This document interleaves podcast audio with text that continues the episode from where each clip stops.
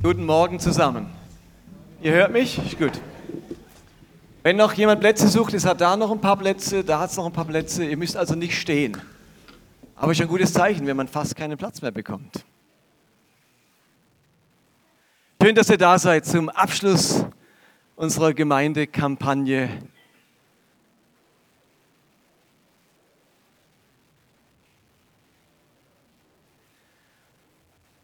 Unsere Vision als Elia Erlangen ist es, unser großes Ziel ist es, Kirche sein, die das Leben zum Blühen bringt. Wir wollen eine Kirche sein, die das Leben zum Blühen bringt. Du siehst meinen Fleck da unten, Daniel, gell? Ich irgendwie beim Reintragen von dem Baum habe ich mich verdreckt, so blöd, wenn man am Sonntag hier vorne steht. Also er schaut nicht auf mein Hosenbein, er schaut in mein Gesicht. Hallo hier.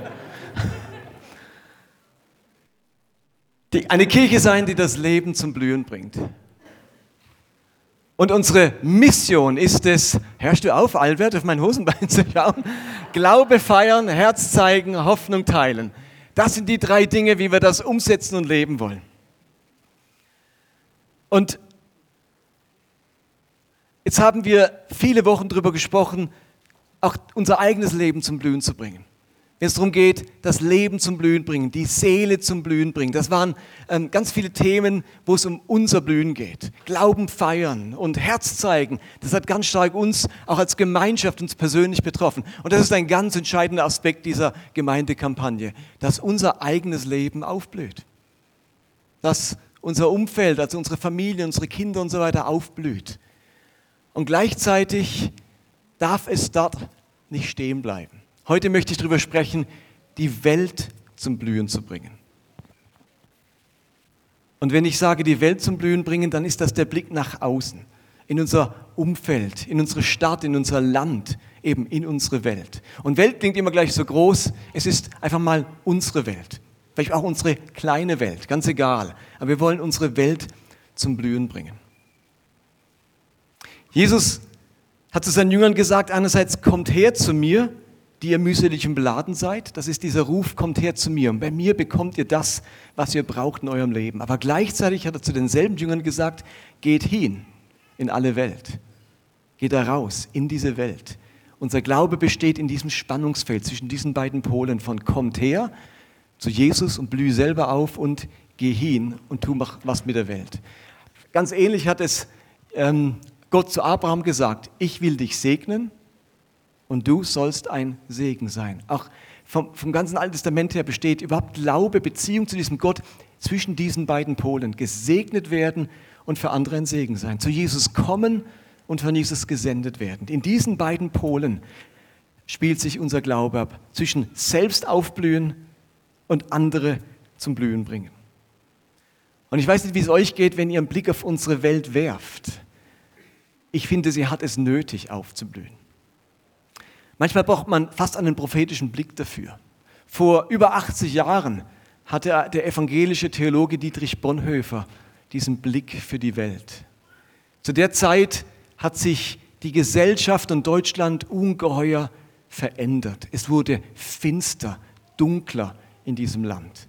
Und er hat gemerkt, was gerade mit Deutschland passiert angesichts der Nazi-Herrschaft, das kann so nicht weitergehen. Da darf Kirche nicht dazu schweigen. Das darf Kirche nicht ohnmächtig machen. Was jetzt gerade passiert, fordert uns heraus, aufzustehen, hinzugehen, ein Zeichen zu setzen. Kirche muss jetzt für diese Welt da sein, sonst verliert sie ihre Daseinsberechtigung. Und angesichts dieser Welt und ihrer Finsternis, ihrer Bedrohlichkeit entwirft Bonhoeffer sein Kirchenverständnis in einem seiner äh, Schriften schreibt er folgendes. Ich möchte euch das mal vorlesen, wie Bonhoeffers Kirchenverständnis lautet angesichts der Bedrohung der Nazi-Herrschaft in Deutschland. Er sagt, ihr könnt es auch mitlesen, die Kirche ist nur Kirche, wenn sie für andere da ist.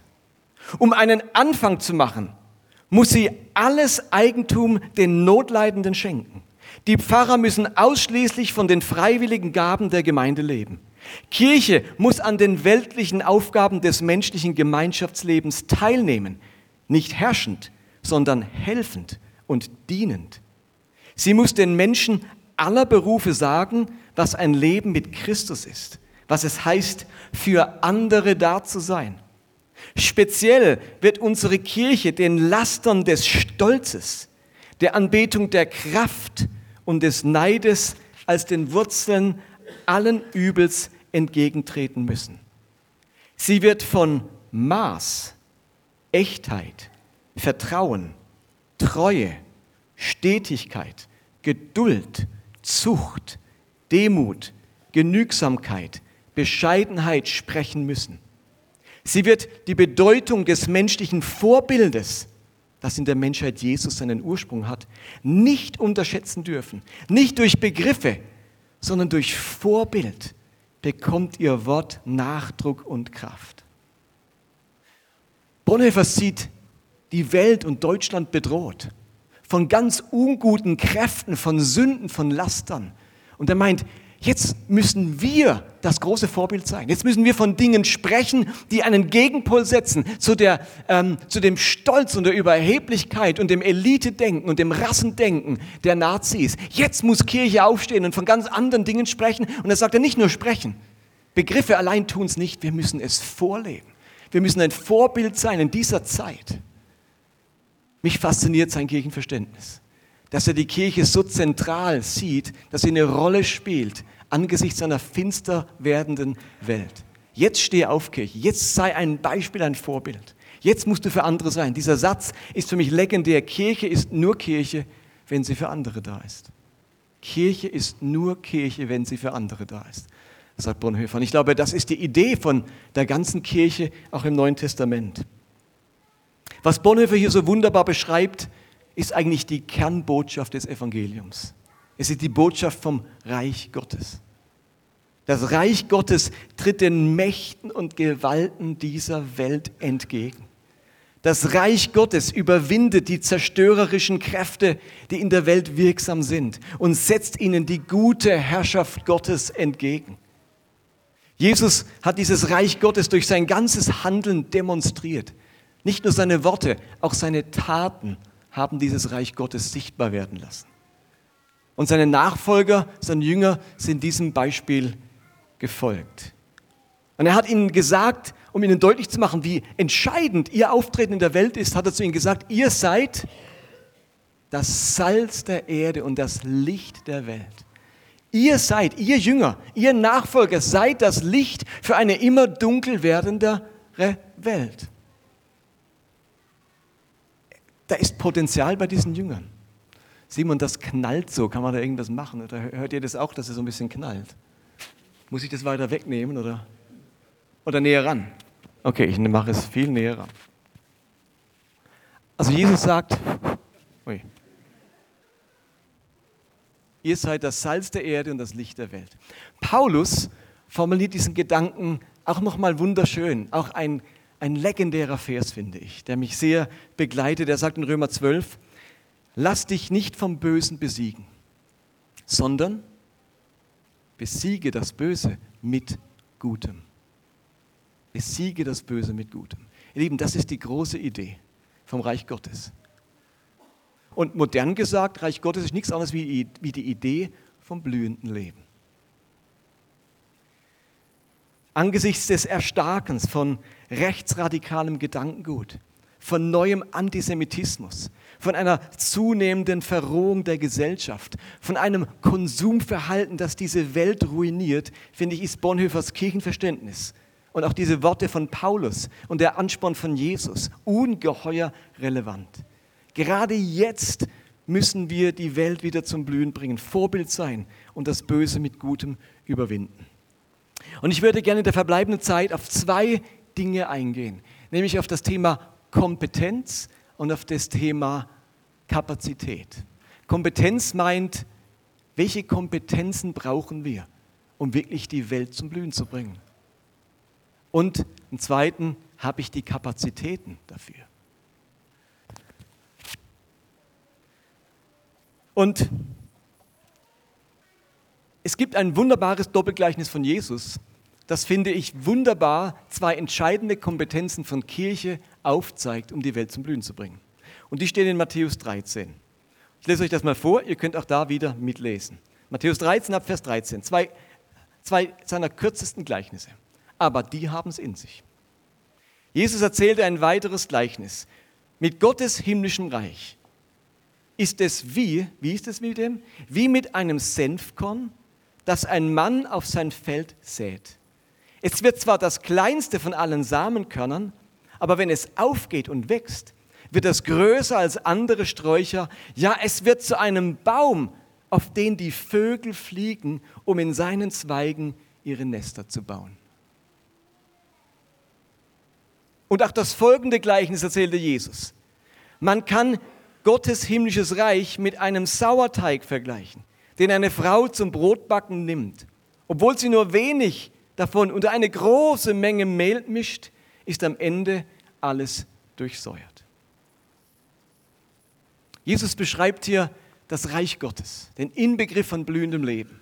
Und er vergleicht dieses Reich Gottes mit zwei unterschiedlichen Dingen. Einmal mit einem Senfkorn und das andere Mal mit einem Sauerteig. Ein Senfkorn, das zu einem Baum wird. Und deswegen haben wir aus unserem Garten diesen Ölbaum mitgebracht. Das ist symbolisiert dieses eine Gleichnis, dieser Baum. Und zum anderen Mal einen Teig. Also, uh, einen, ein Mehl, in das Sauerteig ferment wurde. Und ihr müsst wissen, die Christina, Christine Beer hat heute Morgen alles vernachlässigt, nur um diesen Teig noch zu machen für uns, damit er hier anschaulich zum Ausdruck bringt, was es heißt, wenn Jesus von so einem Teig redet, der alles durchsäuert, von so einem Sauerteig. Also wir werden sehen, was mit dem jetzt im Lauf der Predigt passiert.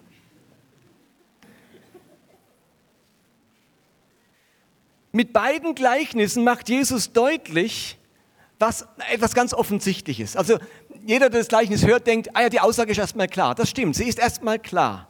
Nämlich, dass aus einem kleinen Anfang etwas ganz Großes werden kann. Stimmt's? Das ist so, aus dem Senfkorn wird ein Baum, aus Sauerteig durchsäuert ganz viel Mehl. Also aus dem sprichwörtlich kleinsten Samenkorn wird eine, die größte Pflanze im Garten. Und aus ein bisschen Sauerteig kann eine große Menge Teig durchsäuert werden.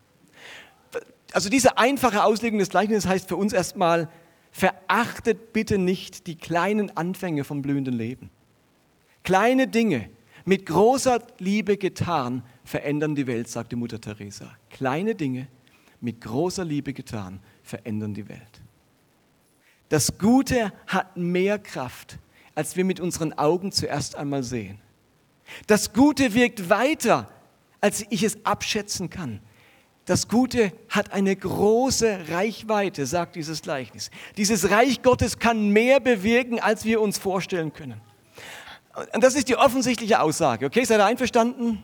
Aus Klein wird was ganz Großes. Ich glaube aber, dieses Gleichnis erzählt uns noch etwas anderes. Eine Auslegung, die ihr vielleicht so noch nicht gehört habt. Die beiden Bilder sind wahrscheinlich nicht zufällig gewählt und auch nicht zufällig komponiert als aufeinanderfolgende Gleichnisse. Die gehören zusammen wie zwei Seiten einer Medaille. Beim ersten Vergleich ist dieses blühende Leben, das Reich Gottes, wie ein Baum, zu dem die Vögel geflogen kommen und ihre Nester bauen, okay? Beim anderen Gleichnis ist das blühende Leben wie Sauerteig, der in ganz viel Mehl hineingeknetet wird. Ich glaube, dieses Doppelgleichnis beschreibt zwei Arten, zwei Kompetenzen, wie das Reich Gottes mit seinem blühenden, Menschen, die, äh, blühenden Leben die Menschen erreichen kann, nämlich als Baum und als Sauerteig. Ich denke, eine Kirche muss in ihrer Vermittlung vom blühenden Leben wie Baum und wie Sauerteig sein. Was heißt das jetzt? Nun, ein Baum ist etwas Statisches. Der hat einen Ort, an dem er verwurzelt ist. Er ist auch morgen noch an dieser Stelle zu finden. Er ist weithin sichtbar. Man weiß, wo man hingehen muss, um zu diesem Baum zu kommen. Ich gebe zu, dass dieser Baum jetzt gerade ein schlechtes Beispiel dafür ist, weil der nämlich nicht mehr am selben Ort ist. Aber normalerweise äh, ist ein Baum mit Wurzeln in der Erde und dann ist er dort. Und dann ist er auch morgen noch dort. Und dann kann ich einritzen, Martin und Nina Herzchen, und dann ist es auch in 30 Jahren noch dort sozusagen. Also dieser Baum ist etwas Statisches. Zu diesem Baum geht man hin. Der Baum fliegt nicht zu den Vögeln, die Vögel fliegen zu dem Baum. Der hat einen festen Ort, eine klare Struktur. Da gibt es diesen Ast, einen Hauptast und Nebenäste und, und Blätter und, und Früchte und so weiter. Ein Baum ist etwas Statisches. Wir haben an diesem Baum unterschiedliche Angebote, verschiedene Nistplätze, wo Menschen andocken können, wo sie Heimat, Schutz, Geborgenheit finden und sich entfalten können. Wenn wir das Reich Gottes wie einen Baum vermitteln, dann ist das eine Kommt zu uns Kultur. Steht da das? Das Reich Gottes als Baum ist diese Idee, Du musst zu uns kommen. In unserem Baum ist was geboten. Da kannst du nisten. Da findest du Heimat. Das ist Zuhause. Das ist Schutz.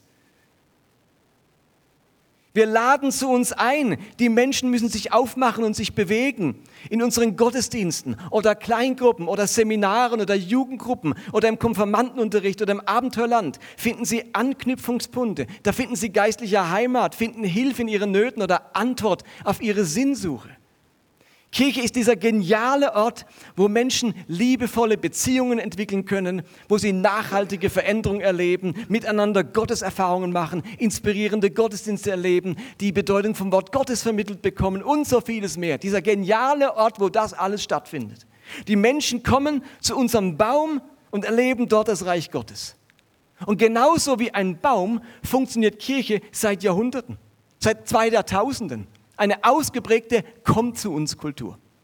Und das ist gut. Jetzt erleben wir aber, dass diese Komm zu uns Kultur an Wirksamkeit verliert. Ist das auch schon aufgefallen? Die Kirchen werden nicht voller, sie werden leerer. Die Vögel fliegen nicht mehr so eifrig in diesen Baum. Die konkurrierenden Angebote sind zu vielfältig. Die Ablenkung ist zu groß. Man sieht den Baum des Reiches Gottes vor lauter Bäume nicht mehr. Und mancher Baum, manche Bäume sind im Sturm zum Beispiel der Missbrauchsfälle oder sonstiger Skandale entwurzelt oder so stark beschädigt worden, dass die Leute zögern, in diesen Bäumen ihr Nest zu bauen. Aber genau deswegen ist es ein Doppelgleichnis. Denn Kirche hat noch eine weitere Kompetenz. Sie ist nicht nur Baum, nicht nur der Ort, der dort feststeht und zu dem man kommen muss. Und wenn niemand kommt, hat der Baum Pech gehabt. Sie ist auch Sauerteig. So wie der Sauerteig in das Mehl hinein muss, so müssen wir Christen in die Welt hinein. Der Theologe Johann Wichern sagte einmal, wenn die Leute nicht in die Kirche kommen, so muss die Kirche zu den Leuten kommen. Der Sauerteig, der hat keine Adresse der ist nicht statisch. Er hat keine feste Form, aber er hat eine besondere Eigenschaft und diese Eigenschaft gibt er an das Mehl weiter. Es ist toll, wenn die Menschen zu uns kommen, in unsere Räumlichkeiten und dort Gott begegnen. Daran wollen wir festhalten. Ich möchte mich hier dafür einsetzen, dass wir ein blühender Baum sind, zu dem unendlich viele Vögel geflogen kommen. Das ist meine große Vision. Aber das Leben zum Blühen bringen heißt auch, sich bewusst in die Welt hineinkneten lassen, dort draußen präsent sein, dort draußen Wirkung entfalten und dann eine Gesellschaft, eine Nachbarschaft, andere Familien anstecken mit der Beschaffenheit von blühendem Leben. Als Sauerteig haben wir die Fähigkeit, unser Umfeld mit den Werten des Reiches Gottes zu prägen und die Charaktereigenschaften Gottes hineinzutragen, bis sie unsere Gesellschaft wieder mehr und mehr durchsäuern. Stellt euch vor, jeder von uns findet die Orte, wo er sich in das Mehl der Welt hineinkneten lässt. Und dort die Menschen mit dem Guten, mit der Liebe, mit der Zuwendung und dem Erbarmen und der Annahme des Reiches Gottes berührt. An deiner Arbeitsstelle, im Fitnessstudio, beim Elternabend, bei Fridays for Future, in deiner Schulklasse, beim Einkaufen. Dort lässt du dich hineinkneten. Vielleicht bist du Gottes Sauerteig bei der Hausaufgabenbetreuung im Stadtteilhaus oder im Deutschcafé oder heißt Fischerhaus mit den Obdachlosen oder im Asylantenheim oder durch regelmäßige Besuche im Pflegeheim oder durch die Mitarbeit bei Amnesty International oder durch dein Engagement in einer politischen Partei oder durch die konkrete Umsetzung von sozialen Projekten, wie auch immer. Wo Gott dich hingesät hat, da sollst du blühen draußen in der Welt hineingeknetet werden in dein Umfeld. Und dann müssen die Leute nicht nur zu uns kommen, wir sind zu ihnen gekommen mit dieser Botschaft und diesen Werten und diesem Erbarmen vom Reich Gottes. Also wenn Jesus dieses Gleichnis erzählt, ihr Lieben, dann glaubt er auch daran, dass wir als Christen das Mehl um uns herum durchsäuern können.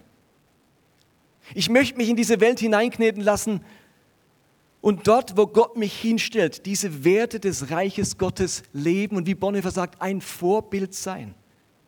Denkt ihr an die Aufzählung von Bonhoeffer. Worin ein Vorbild sein? Werte wie Maß, Echtheit, Vertrauen, Treue, Stetigkeit, Geduld, Zucht, Demut, Genügsamkeit, Bescheidenheit.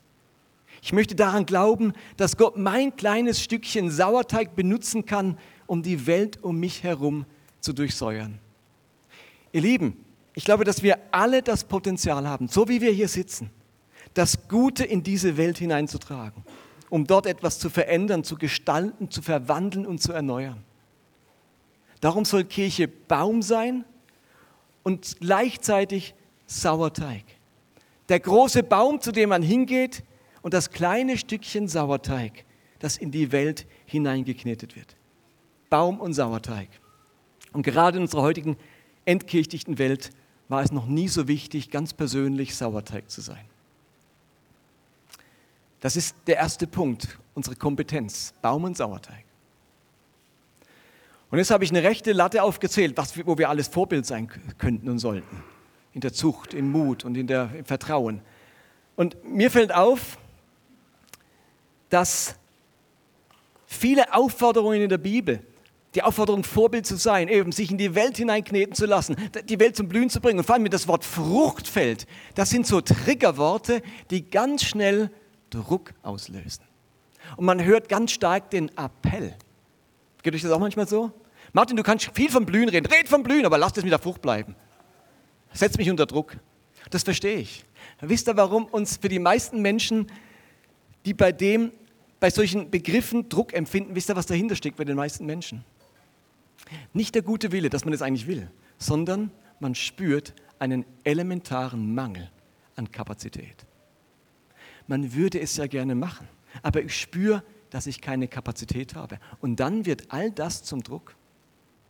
Dann empfinde ich, ja, ich weiß, dass ich sollte. Ich habe ja schon genug schlechtes Gewissen, aber ich weiß nicht wie. Ich habe keine Zeit, ich, ich habe keine Kapazität.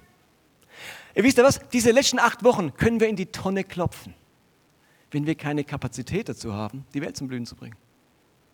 Wenn es uns an Kapazität fehlt, bleibt es, wie Bonhoeffer sagt, nur bei Begriffen, bei Worten. Und es wird nicht zum echten Vorbild, zum echten Leben. In den letzten Wochen ist mir immer wieder ein Phänomen begegnet. Viele empfinden die komplette Auslastung ihres Lebens. Ihr erinnert euch, du hast auch vorhin erwähnt, Eliane, das volle Leben und das Leben in Fülle, wo scheinbar ein großer Widerspruch ist. Das Lebensgefühl von vielen ist ein Leben ohne zusätzliche Kapazitäten. Momentan läuft alles rund. Momentan habe ich alles im Griff. Aber es muss nur eine unvorhergesehene Sache dazukommen und irgendwie gerät alles aus den Fugen. Kennt ihr das? Hallo, seid ihr noch da? Ist noch jemand? Ein Leben am Limit, ein Leben ohne Spielraum, ein zu volles Leben gefährdet unser eigenes blühendes Leben. Und es raubt uns alle Kapazitäten, die Welt um uns herum zum Blühen zu bringen. Dann höre ich alles nur noch auf dem Appellohr. Dann ist alles zu viel. Dann ist alles nichts für mich. Es gibt im Alten Testament eine ganz spannende Regel. Ein höchst interessantes landwirtschaftliches Gebot. Ich glaube, das hat ganz viel Relevanz für uns, obwohl wir alle keine Bauern sind. Dreimal wird es im Alten Testament erwähnt, dreimal in der Torah. Ich lese euch diese drei Verse vor. Ich finde die höchst spannend, wenn es darum geht, Kapazitäten zu entwickeln. Da heißt es in 3. Mose 23, Vers 22, wenn ihr die Ernte eures Landes einbringt, sollst du das Feld nicht bis an den Rand abernten. Du sollst auch keine Nachlese halten. Lass es für die Armen und Fremden übrig. Ich bin Jahwe, euer Gott. Oder 3. Mose 19. Wenn ihr eure Ernte einbringt, sollst du das Feld nicht bis an den Rand abernten. Du sollst auch keine Nachlese halten. Auch in deinem Weinberg sollst du nicht Nachlese und das Heruntergefallene nicht aufheben. Lass es für die Armen und Fremden übrig. Ich bin Jahwe, euer Gott oder 5. Mose 24. Wenn du bei der Ernte eine Garbe auf deinem Feld vergessen hast, sollst du nicht umkehren, um sie zu holen. Sie soll dem Fremden und der Weise und der Witwe gehören, damit Jahwe, dein Gott, dich in all deinem Tun segnet. Wenn du Oliven von deinem Ölbaum abklopfst, sollst du nicht anschließend noch die Zweige absuchen. Was hängen bleibt, soll dem Fremden, der Weise und der Witwe gehören. Habt ihr die schon mal gehört, die Gebote? Spannend das Feld nicht bis an den Rand abernten, keine Nachlese halten, nach dem Schütteln nicht noch die Zweige absuchen. In anderen Worten, lass etwas übrig. Hallo? Lass etwas übrig, sagt dieses Gebot dem Bauer. Die damaligen Bauern mussten etwas übrig lassen für Menschen in Not, damit der Bedürftige nicht vor die Hunde geht, sondern sein Überleben sichergestellt wird, mussten die Menschen auf ihren Feldern etwas übrig lassen von ihrer Ernte. Ihr Ernteverhalten musste die Kapazität haben, Menschen in Not zu versorgen. Es ging nicht nur darum, selbst mit allem versorgt zu sein, sondern eben auch darum, Notleidende versorgen zu können. Diesen Spielraum, diese Kapazität mussten sie haben. Und darum durften sie ihren Acker nicht bis an den Rand abernten. Lass etwas stehen, lass etwas liegen, lass etwas hängen. Ich glaube, dass dieser Vers nicht nur ein soziales, sondern ein geistliches Prinzip ist. Ahnt ihr schon, was jetzt kommt? Unser Leben, ihr Lieben, ist wie dieses Ackerfeld, wie dieser Weinberg, wie diese Olivenplantage. Wir dürfen unser Leben nicht bis zum Rand abernten. Nicht bis zum letzten. Nicht das Letzte herausholen wollen. Wir müssen in unserem Leben noch etwas stehen lassen. Wir dürfen in unseren verschiedenen Lebensbereichen nicht bis zum letzten, bis zum äußersten gehen. Schaffen wir es, etwas liegen zu lassen, stehen zu lassen? Muss ich jeden Trend mitmachen? Muss ich alles mitnehmen, was angeboten wird, was reizvoll ist? Kann ich etwas liegen lassen, stehen lassen? Lebe ich kräftemäßig mein Leben bis zum Rand? Lasse ich noch Kraft übrig? Habe ich noch Spielraum für Unvorhergesehenes, das Kraft braucht? Immer mehr Menschen erhalten, äh, ernten all ihre Kraft und leben kräftemäßig bis ans Limit. Da, wird sogar, da wird sogar Nachlese gehalten und noch der letzte Kraft, Tropfen Kraft herausgeholt, bis wirklich nichts mehr übrig bleibt. Oder lebe ich zeitlich mein Leben bis zum Rand? Lasse ich noch freie Zeit übrig? Habe ich zeitlich noch Spielraum? Wenn die Bibel davon redet, die Zeit auszukaufen, damit ist nicht gemeint, auch noch das Letzte aus meinem 24-Stunden-Tag rauszuholen, sondern es geht vielmehr darum, das Beste aus meinem Leben zu machen, vernünftig mit meiner Zeit umzugehen. Und selbst äh, in, in den letzten Jahrzehnten hat die Arbeitszeit abgenommen. Aus einem 42 oder 45 oder 50 Stunden Woche ist nur noch eine 38 Stunden Woche. Und trotzdem hat sich die Familienarbeitszeit drastisch erhöht. Man arbeitet viel mehr, weil die Familienarbeitszeit viel mehr geworden ist, weil jetzt beide zum Beispiel arbeiten müssen. Und plötzlich ist nicht nur einer mit 100 Prozent, sondern zwei mit 80 Prozent. Dann sind wir bei 160 Prozent. Das macht einen Unterschied. Da erntet man das Feld vielleicht so viel ab, dass keine Kapazität übrig bleibt. Und lebe ich finanziell mein Leben bis zum Rand? Gehe ich finanziell dauernd an die Grenze? Habe ich noch finanziellen Spielraum oder ist da nichts mehr übrig? Meine Finanzen werden von mir erschöpft und abgeerntet bis an den Rand.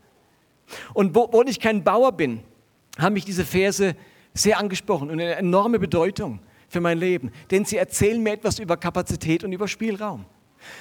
Was für den damaligen Bauern sein Acker war, das ist für mich heute mein Familienleben, mein Arbeitsleben, meine Freizeitgestaltung, meine Gesundheit, mein Schlafverhalten, mein Christsein, mein Glaube und so weiter. Lebe ich mein Leben am Limit? Gehe ich bis an meine Kapazitätsgrenze an Zeit und Kraft und Energie? Und wenn wir dann selbst in Not geraten oder wenn unsere Welt am Verblühen ist, wenn wir sie am Verblühen sehen, wie gut ist es dann, wenn unsere Kraft fällt, unsere Zeit fällt, unser Finanzfeld oder unser Energiefeld nicht völlig abgeerntet, nicht völlig ausgeschöpft ist. Wenn ich es mal ganz einfach formuliere, dann wollen uns diese Verse sagen, baue Reserven in dein Leben ein. Warum nichts, äh, warum nicht, ich muss anders sagen, ähm, Reserven kommen uns aber ganz schnell wie Verschwendung vor. Geht euch das manchmal auch so? Reserven wirken wie, hallo, äh, was ist da los? Äh, Zeit übrig. Kapazität übrig, Kraft übrig. Was ist denn los? Bist du ein Verschwender? Bist du ein Faulenzer? Warum nichts machen aus dieser übrigen Zeit? Warum nichts tun mit dieser übrigen Kraft? Und die israelitischen Bauern werden sich gefragt haben, warum nicht bis an den Rand? Warum, nicht wenig, warum weniger verdienen? Warum weniger zu essen haben? Hä, bin ich blöd? Diese Message hören wir andauernd. Bist du eigentlich blöd, wenn du nicht alles aus dir machst, alles rausholst, alles mitnimmst? Bist du blöd, wenn du was stehen lässt, liegen lässt? Wir haben den Eindruck, wir verpassen etwas, wenn wir nicht bis ans Limit gehen in unserem Leben. Ihr Lieben, ich glaube, wir können unser eigenes Leben und vor allem das Leben uns herum nur zum Blühen bringen, wenn wir Spielraum an Kraft und Zeit und Energie und Hingabe und Leidenschaft haben. Und es geht mir nicht darum, Spielraum zu schaffen, damit wir, ein weitere, damit wir eine weitere Sportart ausprobieren und ein weiteres Hobby hinzufügen. Das passiert ja ganz schnell. Also ich merke, ich bin magnetisch. Also wenn ich da mit viel Kraft diese eine Sache wegkriege und Kapazität haben, ich muss gar nichts machen, was flupp und die nächste ist schon da. Also das habt ihr selber schon gemerkt. Ihr habt mal entschlossen, hey, wir machen der Hauskreis nur noch 14-tägig, es wird mir zu viel. Und jetzt hätte man diesen Abend frei. Und wisst ihr was? Schwupp ist der Abend schon wieder besetzt. Man hat schon wieder was Neues, das man mitnimmt. Und die Idee, einfach mal Kapazität zu haben, freie Kapazitäten, die ist schon wieder gestorben. Mir geht es so, ich muss wahnsinnig aufpassen, dass ich mein Leben nicht bis an den Rand abernte. Nina und ich haben vor einigen Jahren uns entschlossen, Kapazitäten aufzubauen und haben gesagt, wir tun ein Jahr lang eine Shoppingpause machen. Ein Jahr lang kaufen wir nichts mehr ein außer Lebensmittel und Verbrauchsartikel. Und plötzlich läuft man beim Aldi nicht mehr durch den Non-Food-Bereich, wo ich immer was ganz Spannendes finde. Noch diesen Elektrotacker und noch dieses Mäntelchen für die Kinder und so weiter. Erkennt ihr das? Und, und man hat plötzlich, ihr wisst gar nicht, wie viele freie Kapazitäten wir hatten und wie viel Spielraum wir gewonnen haben in diesem Jahr Shoppingpause. Und wir haben vor, das mindestens alle sieben Jahre zu wiederholen, unser Sabbatjahr, wo wir, im Sabbatjahr musste man sein Feld ganz brach liegen lassen. Nicht nur nicht bis in den Rand abernten, sondern mit dem Leben, was man hatte vom Vorjahr. Shoppingpause heißt für uns, wir leben mit dem, was wir jetzt haben, ohne was Neues irgendwie anzuschaffen oder zu generieren. Er hat uns Spielraum verschafft. Oder seit Oktober ist die Semeya auch im Kindergarten. Und jetzt sind beide unsere Kinder im Kindergarten. Und Nina hat seit Jahren jeden Vormittag frei. Und jetzt könnte man diese Zeit, diese freie Zeit sofort füllen. Ich meine, es sind so viele Ideen da, mit was man diesen Vormittag füllen könnte. Und plötzlich hat man gar keine Kapazitäten mehr. Und darum haben wir beide entschlossen, wir bauen Spielraum für das Reich Gottes, für Gott und für unsere Ehe ein. Und haben gesagt, wir gehen jeden Dienstagmorgen miteinander in die Stadt, machen in irgendeinem Viertel einen Gebetsspaziergang und danach gehen wir zusammen frühstücken. Spielraum einbauen. Man könnte derzeit auch alles mögliche andere machen, wo man erntet, das Feld aberntet. Wir haben gesagt, nein, wir, wir müssen bewusst darauf achten, Spielraum für unseren Gott und für unsere Ehe einzubauen. Das Feld nicht bis an den Rand abernten. Spielräume schaffen, Kapazitäten entwickeln. Und wenn dann die Not kommt, wenn der Weise oder die Witwe vorbeikommt, wenn da draußen in der Welt etwas am Verblühen ist und Gott macht uns darauf aufmerksam, wisst ihr was? Dann wird es nicht mehr so als Druck empfunden, als Pflichtgefühl. Wisst ihr warum? Weil ich Kapazität habe. Was nützt das Salz der Erde und das Licht der Welt, wenn es keine Kapazität zum Salzen und zum Leuchten hat? Jesus sagt beim Salz, was nützt das Salz, wenn es kraftlos wird? Das ist schon Salz kraftlos werden. Ich könnte es modern sagen, was nützt es, wenn man die Welt zum Blühen bringen will, ohne Kapazitäten? Das macht uns enorm kraftlos, wirkungslos. Wir haben alle den guten Willen. Wenn ich euch jetzt was rumgeben würde, alle würden nur schreiben, jawohl, ich bin guten Willens, wir wollen die Welt zum Blühen bringen. Aber bitte die, wo Kapazität haben. Ich habe nämlich keine. Und das ist, stimmt so. Und ich, wisst ihr was? Dafür schämen wir uns jetzt nicht. Aber wisst ihr was? Wie wäre es, wenn wir was daran ändern? Wenn wir uns überlegen, guter Gott, wie schaffe ich es, mein Feld an Kraft und an Zeit und an Finanzen in Zukunft nicht bis zum, Feld bis zum Rand abzuernten. Vielleicht kannst du das nicht von heute auf morgen ändern. Aber vielleicht ist es wert, darüber nachzudenken, wenn in einem Vierteljahr sich in deiner Stelle vielleicht was erneuert, tatsächlich zu reduzieren. Oder vielleicht ist es möglich, bis dann und dann irgendetwas aufzuhören, damit Kapazitäten entstehen für Gottes Reich, um die Welt zum Blühen zu bringen. Jesus hat uns als Kirche zwei Kompetenzen geschenkt. Ein Baum zu sein, wo die Menschen hinkommen. Und deswegen gucken wir, dass dieser Baum ein richtig schöner Baum wird. Und er hat uns die Kompetenz gegeben, ein Sauerteig zu sein, wo wir uns in die Welt hineinmengen lassen. Mit unserer Kraft, mit unseren Werten, mit unserer Gottesbeziehung etwas verändern und prägen um uns herum. Und für beides braucht es Kapazität. Und das würde ich gerne mit euch jetzt äh, vor Gott bringen und ins Gebet. Und darum lasst uns doch miteinander mal aufstehen.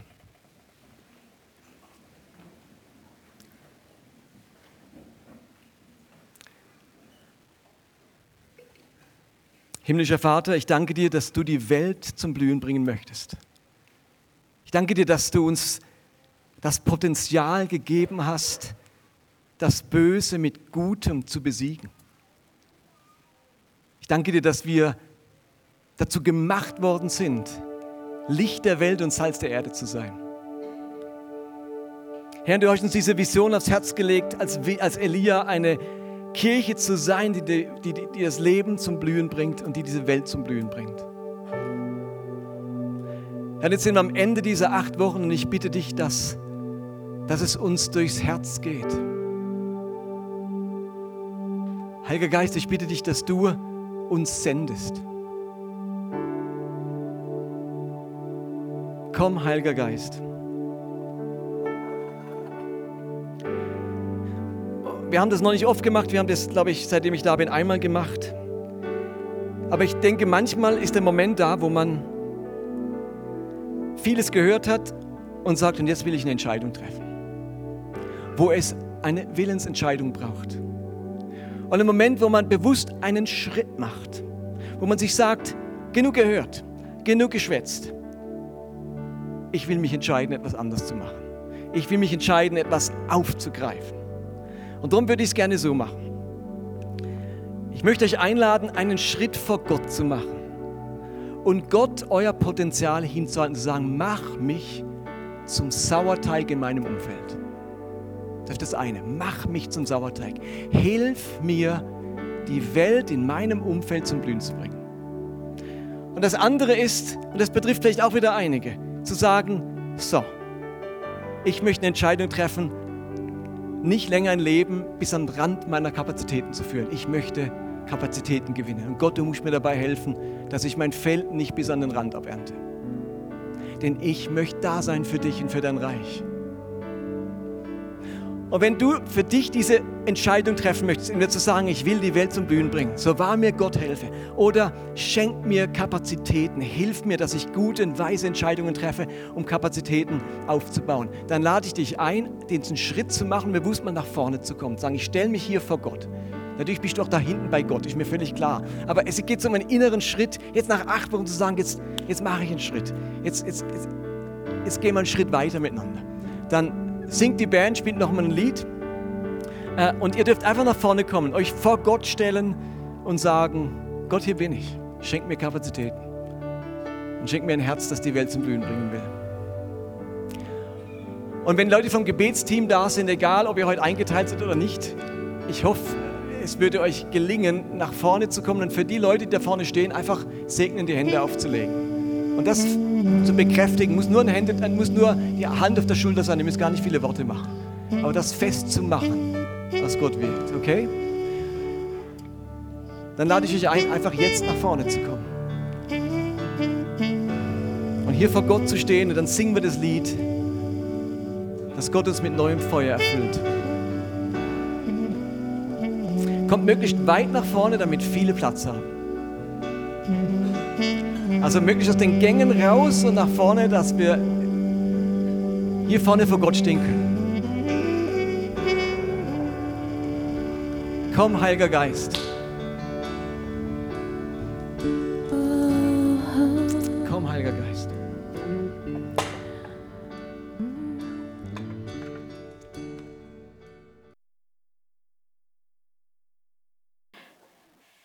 Und mit dem Segen entlasse ich uns in den restlichen Tagen, in die kommende Woche. Steht dazu bitte auf. Sei gesegnet mit offenen Augen für die Hoffnung und die Lebensfülle, die du in Christus hast. Sei gesegnet mit einer Wahrnehmung für Gottes Wirken in dir und durch dich. Sei gesegnet mit der Liebe, Kraft und Weisheit Gottes, damit dein Leben blüht und Frucht bringt und das Reich Gottes sichtbar wird. Amen.